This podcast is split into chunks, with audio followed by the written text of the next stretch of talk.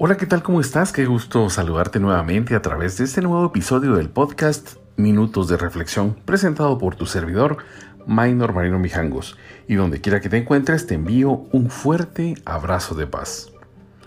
Hoy haré eco de una carta titulada La ternura como canal de comunicación en el Papa Francisco, de Monseñor Lucio Adrián Ruiz, secretario del Dicasterio para la Comunicación y esta fue expuesta en la y Jornada de Evangelización y Cultura Digital Conectados y Misioneros. La carta dice así.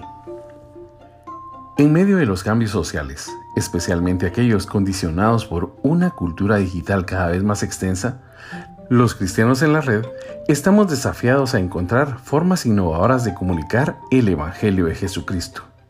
Nuestro anuncio es único porque no es mera información Anunciamos la esperanza, llenamos la realidad de sentido intrínseco y a los instrumentos tecnológicos les ponemos humanidad con la gracia de Dios.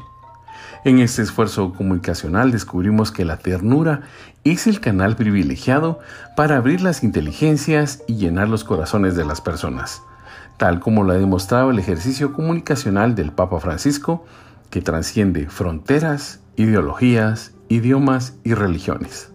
Así para potenciar nuestra presencia evangelizadora en la red, debemos tener conciencia de que el núcleo de nuestro anuncio es Cristo mismo, su querigma que nos revela que Él entregó su vida por nosotros. En esta perspectiva, su resurrección es la respuesta absolutamente original, única, innovadora, que responde a toda pregunta sobre la existencia y la única que llena de sentido toda vida y toda la vida. Para comunicar esta realidad de modo eficiente debemos considerar cuatro elementos esenciales. Primero, la característica que nos pide el Santo Padre para la iglesia de hoy. Ser una iglesia en salida.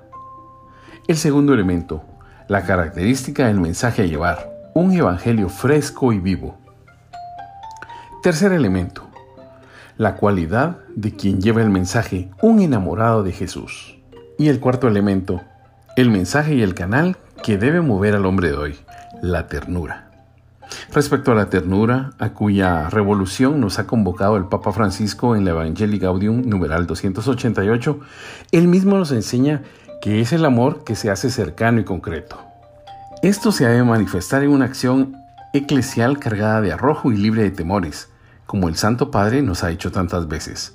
Prefiero una iglesia accidentada, herida y manchada por salir a la calle antes que una iglesia enferma por el encierro y la comodidad de aferrarse a sus propias seguridades. Evangelii Gaudium numeral 49. Vayamos entonces llevando esta alegría y esta esperanza. Llevemos a Jesús con la fuerza de este canal que nos enseña el Papa Francisco, la ternura, que hace vivo y eficaz el mensaje de la resurrección.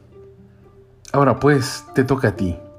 Trasciende con el mensaje del Evangelio a través del canal de la ternura. Esto fue Minutos de Reflexión. Que Dios te bendiga.